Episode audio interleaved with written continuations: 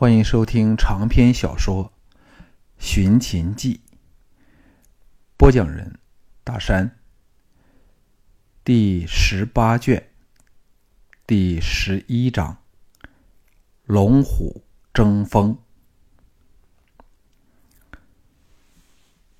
吕不韦正踌躇满志，准备宣判项少龙的死期般颁告两人的决战时，吕娘荣倏地站了起来，斩钉截铁地说：“不用比武了，女儿决定嫁给仲爷，只好辜负向大人的美意。”此语一出，吕不韦的笑容立即凝固，呆在当场。管仲爷则雄躯一震，眼中厉芒闪闪。朝正愕然向吕娘荣瞧来的项少龙望去，谁都知道，这一向沉稳冷狠的人失了方寸。其他人更无不面面相觑。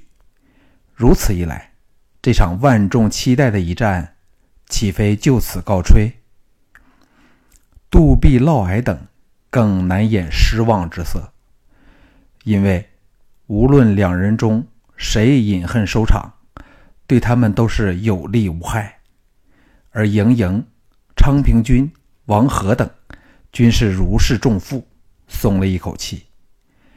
秦国一向严禁将士私斗，项少龙和管仲爷同为军方将领，苦无借口下，纵是恨不得项少龙杀死管仲爷的小盘，也不能自坏规矩，硬要他们斗上一场，否则。法何以立？宴堂肃默无声。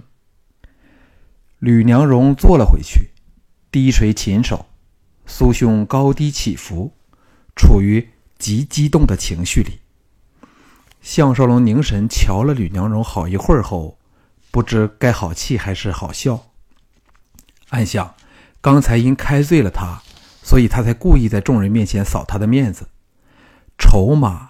则是他的终生大事，但说到底，吕娘荣便像盈盈般，还是较倾向管仲爷。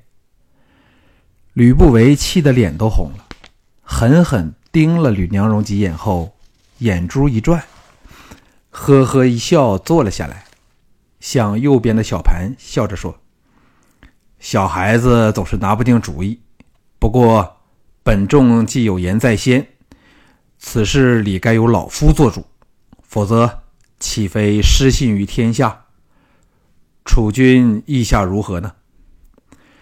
吕娘荣娇躯猛颤，抬起头来，正要说话，管仲爷在下面握紧了他的手，贴近，沉声耳语说：“娘荣，切勿再令众妇难堪了。”吕娘荣呆了一呆，偷瞥了项少龙一眼。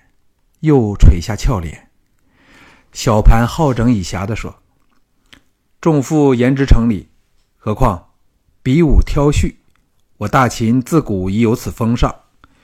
故假如众众妇认为这场比武不宜取消，太后又没有意见，寡人自然全力支持。”众人的目光全转移到朱姬处，后他出言，气氛紧张的。像拉满了的强弓。这握有实权的大秦太后，一对美眸射出复杂难明的情绪，先深深瞥了嫪毐一眼，再朝项少龙望去。忽然间，俏脸血色尽退，口唇微颤下，娇喝道：“相管两位卿家的比武，就如众父所请，如期举行好了。”彩声震天而起，整个华堂沸腾起来。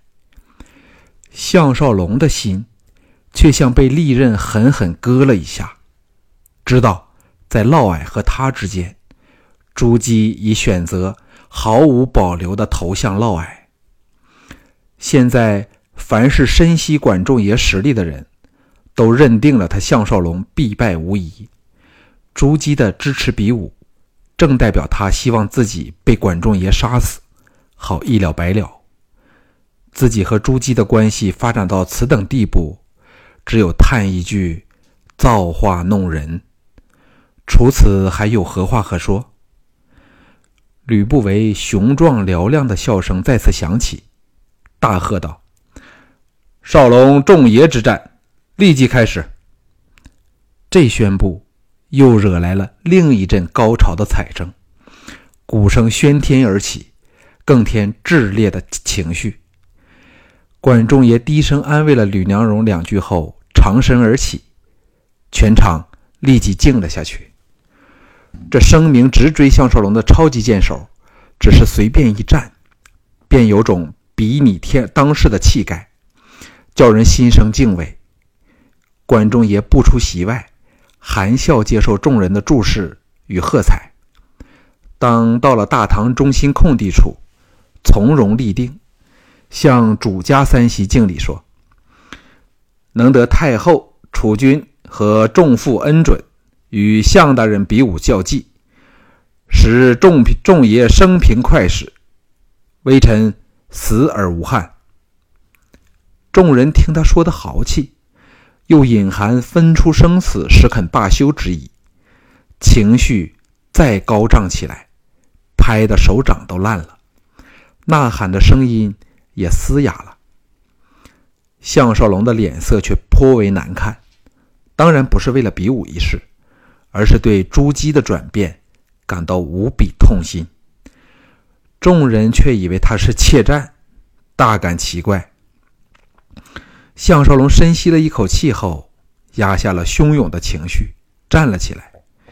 就在此刻，他知道自己已经被朱姬的绝情深深的伤害了。项少龙生性重情重义，为了朋友。完全置自身安危荣辱于不顾，所以才能赢得像李元、龙阳君、韩闯、涂仙等人的过命交情。他对朱姬更是情深意重，岂知最终却换来这等对待，哪能不心生怨怅？在万众瞩目中，他来到管仲爷旁丈许处立定，施礼后，目光落到朱姬脸上。两人目光一触，朱姬立即垂下头去。项少龙化悲痛为力量，哈哈一笑，道：“拿刀来。”众人闻刀而愕然时，管仲也虎躯一震，眼中立芒烁闪，往他望来。荆善走了出来，跪地奉上仍插在鞘内的百战宝刀。项少龙接过百战刀，交往左手擎着，雅意之声四起，人人的目光都集中到这式样奇怪的兵器上去，连小盘都禁不住大奇道：“项卿家手上兵器究竟是什么东西啊？”项少龙手握宝刀，立有神采焕然的感觉，因朱姬而来的惨淡情绪一扫而空。万丈豪情从心内涌起，朗声答道：“此乃微臣亲自设计的兵器，称之为刀，名曰百战，取的是《孙子兵法》中‘百战不殆’之意。”众人交头接耳，言论议论纷纷，恨不得他立即把百战刀拔出来一看，偏是项少龙毫无此意。吕不韦惊异不定地说：“少龙不是说过要以飞龙枪应战吗？为何却出尔反尔？”昌平君哈哈笑道：“众父此言差矣。兵家之道，正在于诡辩无常，叫人琢磨不定。少龙明是枪，暗是刀，深合兵家之旨，为何众父反有出尔反尔之责？”昌平君这几句话毫不客气的反驳一出，众人都泛起了非常特别的感觉。昌平君虽当上了左相，但由于德望未足，故一直受人轻视。而他本身也是如履薄冰，战战兢兢，颇为低姿态。但现在他侃侃而言，主动为项少龙辩护，可知。他已经逐渐建立当左相的信心与地位，敢与吕不韦争一日之短长了。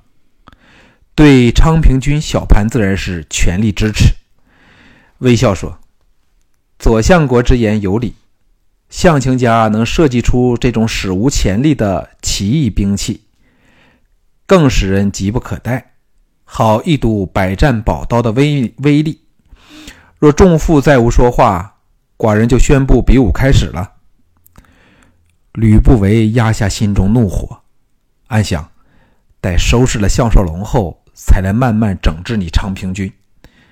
肃容道：“请楚军宣布。”小盘目光落在项少龙握于左手、仍深藏鞘内的百战宝刀，欣然道：“比武开始。”鼓声再次骤起，把个人的心弦全拉紧了。支持项少龙而又不知百战宝刀威力的人，一颗心。都提到了嗓喉咙顶。一来，他们对这新鲜出炉的怪兵器毫无信心；二来，更由于项少龙向以剑法称雄，忽然换了柄从未上场的新颖兵器，火候和技法均应该有问题，实在是不智之极。最高兴的却是蒲贺，若比武不成，他最多是把原银奉还给。各大小赌客，但假如项少龙得胜，由于有乌应元的赌注，将使他损失惨重。现在见到项少龙竟以这么一把不趁手的怪家伙应战，自然是喜动颜色。要知自古以来，剑在所有人心目中早建立了至高无上的地位，乃是近身格斗的王者。随之而来的是。源远流长的剑术文化，一时间谁都不能扭转这根深蒂固的想法。除季嫣然等知情者外，只有小盘对项少龙最有信心。那来自孩提时对项少龙的崇拜，没有任何力量可以转移他这种心态。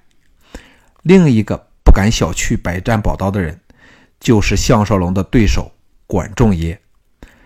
基于一流剑手的敏锐直觉，他首当其冲地感受到项少龙握上百战刀时，立即随之而来的强凝气势和信心，所以一点不敢学其他人般生出轻视之心。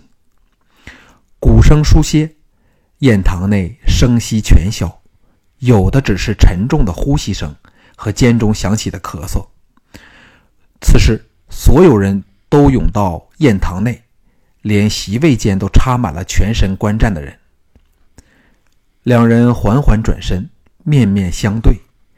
管仲爷左手握在长戟刃的剑把上，躬身施礼说：“向大人行事每每出人意表，令人惊喜无穷。不论胜败，下属仍是真心折服。”项少龙感受着刀鞘传来的奇异感觉。这载着中国第一把刀的鞘子，绝非凡鞘，而是由青书以铬混合后制成的钢鞘，质地远胜一般的剑鞘，又不会像时下剑鞘般容易生锈，本身可做格挡的武器。此事管仲爷当然不会知道，但他却没有打算瞒他，以微笑回报说：“管大人小心了。”我这把百战刀鞘子也可以作为武器的。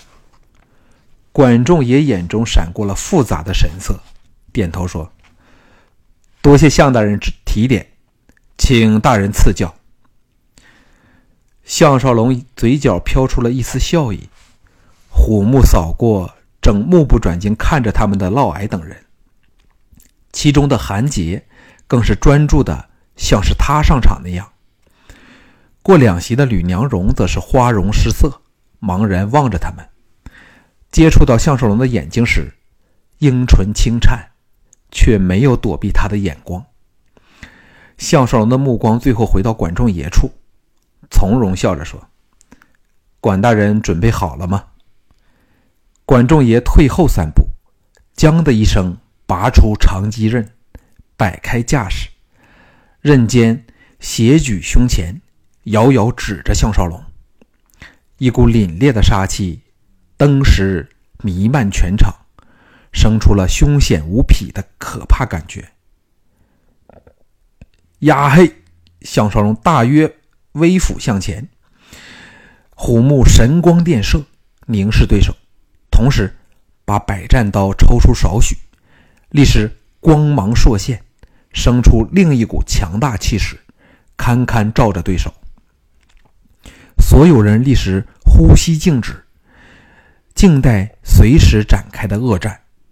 项少龙说：“管大人，请。”管仲爷双目立芒亮起，肃然道：“向大人请。”外人还以为管仲爷故作谦让，只有项少龙知他因未能摸透百战刀的虚实，故采用手势以静制动。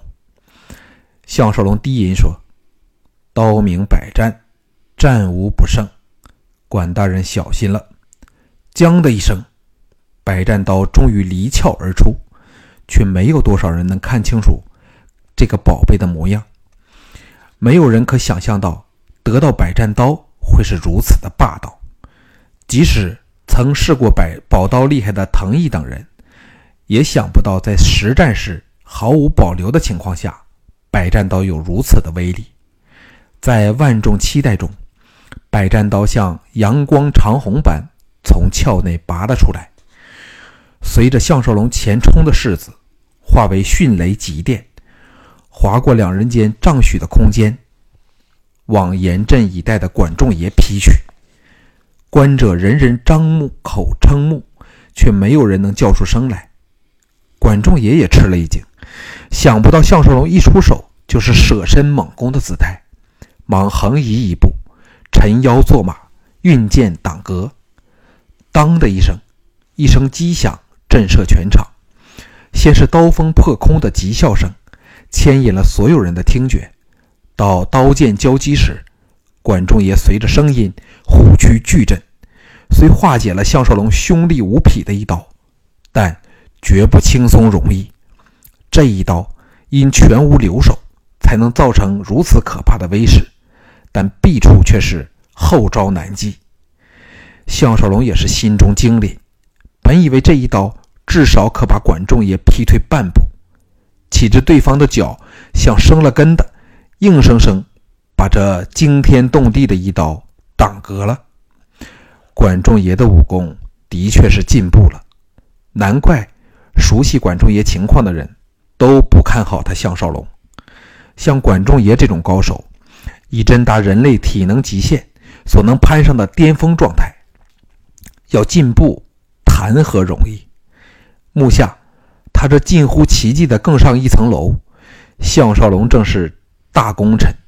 若没有他作为激励管仲爷的目标和对象，管仲爷绝对到不了目下的境界。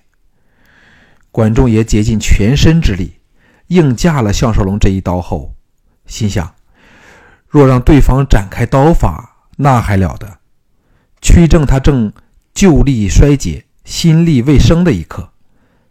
借身子前冲之力，长戟刃迫压着百战刀不放，强往项少龙推去。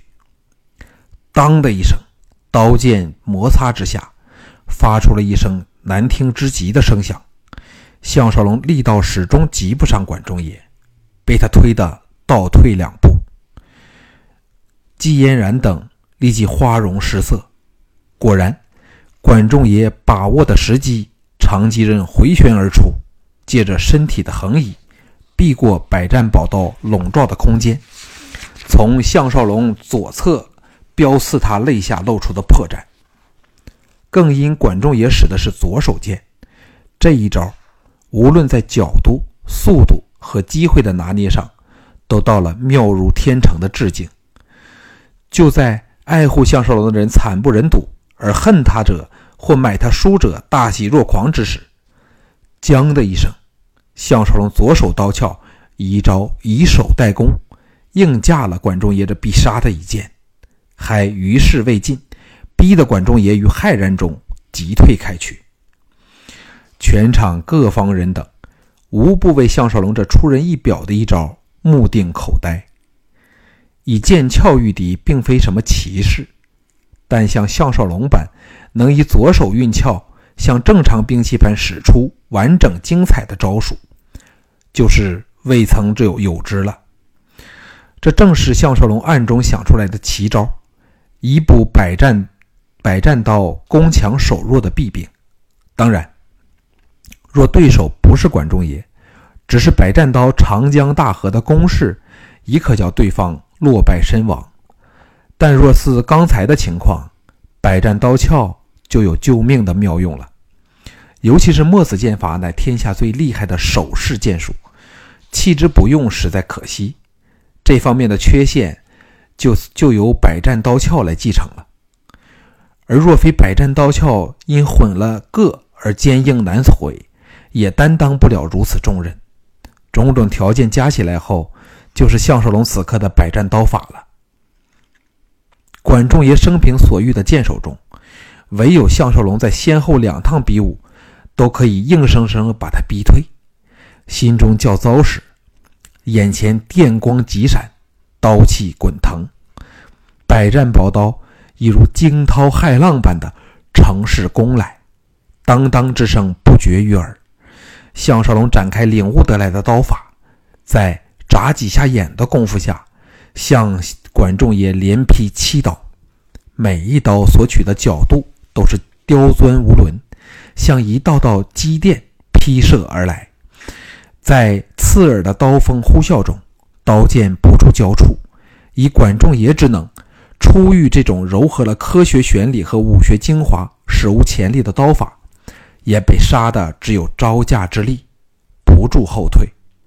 此时。众人才懂得狂嘶猛叫，叫得最厉害的是田真两姐妹和十八铁卫，如痴如狂。高手如韩杰、许商等辈，也为项少龙威势所慑，脸色大变。最惨的是蒲鹤，哪想得到项少龙比传说中的他还要厉害百倍？每次百战刀劈中管仲爷时，长戟刃都崩开一个小缺口。而它的主人却是躯体巨震，有如被裂岸的惊涛拍击，震得东歪西倒。管仲爷到挡了第七剑时，已略摸到了项少龙的百战刀法，只觉每一刀劈来虽都有破绽，但由于刀法太凶猛、太凌厉，加上没有一定的惩罚，根本是无从反击。这也是刀剑之别。一般剑法中的格挡招数。遇上以劈砍为主的刀，更由于这是刚发明的兵器，措手不及下，即使管仲爷这种级数的剑手，也要大大的吃亏。百战宝刀就像变成了极电和极雷，滔滔不绝地化成了一道道芒光，划过两人间的空间，每一刀都从意想不到的角度劈往管仲爷。项少龙则充变成了充满摄人力量的天神。把领悟出来的百战刀法发挥殆尽，招招抢攻，既不用留手，更不需防范对方的进击。管仲爷偶有还手机会，百战刀鞘就施出墨子剑法，把破绽缝补得无隙可寻。观者只觉项少龙的刀法有如羚羊挂角，去留无迹，完全把握不到刀式的起点和下招。身在局内的管仲爷更是苦不堪言。当的一声巨响，管仲爷虽斩尽了浑身解数，再挡了他一击，可是终吃不消这暗合物理一刀的冲击，被劈得连人带剑跌退两步，步伐散乱。项少龙知是机会来了，大喝一声，如影随形，抢前三步，百战刀高举过头，当。踏出第三步时，百战刀由上急劈而下，猛砍往管仲爷的额头正中处。管仲爷临危不乱，这时退已不及，除了运架运剑硬格之下，实在别无他法。当的一声，刀剑交击，不堪劈砍的长戟刃当中折断。就在百战刀破额而入之前。管仲爷表现出他惊人的身手，闪退了尺许。项少龙心中一叹，收刀而立，并不进击。管仲爷在踉跄退了一步，握着只剩下半截的长戟刃，额际现出了一道淡淡的血痕，只是被刀气所伤。喝叫打气之声倏地消去，两人目光交击，天地似若刹停下来。片晌后，管仲爷露出了一丝苦涩的笑意，抛开手中断剑。躬身说：“项大人的百战刀确实厉害，下属甘拜下风。”他不说项少龙武技高强，只赞他的百战宝刀，表明败因只在对方手中的兵刃，故而并非完全心服。但是事实确实如此。欢声雷动中，小盘等。无不暗叫可惜。若非管仲爷长戟刃断成两截，包保管仲爷已变成了躺在血泊内的死尸。吕不韦铁青着脸，一言不发。吕娘荣的俏脸再无半分血色，茫然看着场内两人。小盘偷瞥了神情木然的朱姬一眼后，笑着说。此战却是精彩绝伦，向太傅自创的宝刀和刀法，更使人叹为观止。项少龙和管仲爷忙向小盘敬礼，众人眼光不约而同，集中往吕不韦处，看他是否当场宣布把吕娘荣许配给项少龙。在吕不韦不知如何应付时，朱姬干咳一声，冷冷地说。此战虽借娘荣之名，其实却并非为他而战，故婚姻之约大可取消。少龙可有异议？项少龙当然不会反对，点头应道：“一切全由太后做主。”王和长身而起，走了出来，到了项少龙身前，接过天兵宝刀，把弄了半晌后。转身朝小盘说：“少龙创出此种叫人胆丧的兵器，实是非同小可。若能用于马战、冲刺战术，将大大加强我大秦军旅近身马战的威力，功劳之大，比之攻城占地更是影响深远，已等于立了军军功。故老将提议。”擢项少龙为大将军，负责训练三军，同时统帅禁卫、都记、都尉三军，保卫朝廷，名为都统大将军，请楚君恩准。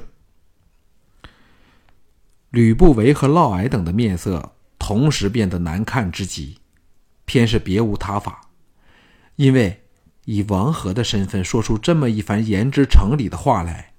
的确叫人无从反驳。小盘心中大喜，差点要抱着王和亲上两口，赞他识大体、察龙心。欣然说：“大将军所说正合寡人之意，请太后赐示。”朱姬方寸大乱，朝嫪毐望去，猛一咬牙，沉声说：“项少龙为大将军。”却是实至名归。至于都统一职，牵涉到都城兵制改变，事关重大，还应从长计议。小盘心中大骂：盖王和提议最厉害处，就是把咸阳守军的兵权全归于项少龙直接管辖之下。朱姬这么来一计避重就轻，只让项少龙升为大将军。小盘虽然恨在心头，却又是无可奈何，唯有只宣布任项少龙为大将军。寿宴至此，人人意兴阑珊，输得损手烂脚的蒲贺更是空有满席佳肴，也难以下咽。项少龙接受众人祝贺后，小盘当众宣布了五日后到渭河畔主持春祭，冲淡了因比武胜败而引来的败兴气氛。项少龙见对面的蒲鹤面无人色的频频和杜壁交头接耳，忍不住问岳丈乌应元：“究竟在自己身上下压下了多少赌注？”乌应元忍着笑，先欣赏了蒲鹤这大叔家的表情后，低声说：“只不过三千两黄金吧。”项少龙听得目瞪口呆。对一般人来说，百两黄黄金。该可何家人悠哉悠哉的活过这辈子，三千两黄金已经是天文数目，再加上蒲鹤以一赔三输掉的数字，难怪这个大富豪也要消受不起了。此时，宴会结束，吕不韦亲把小盘和朱姬送往大门，其他人都轻松起来，纷纷来向项少龙道贺。管仲爷和吕娘荣则双双悄悄溜走了。滕毅和丁俊趁机先行一步，准备应付齐人的伏兵。宾客逐渐散去时，项少龙在乌应元、王和、王陵、昌平君、桓仪等人的簇拥下，往大门走去。姬嫣然、秦青诸女随行在后。昌平君笑着说：“照我看。”从今天开始，再没有多少人敢正式向少龙挑战喽。项少龙心中苦笑。二十一世纪所有武侠的小说、电影或电视剧中的第一高手，无不是周身烦恼。希望自己是例外的一个就好了。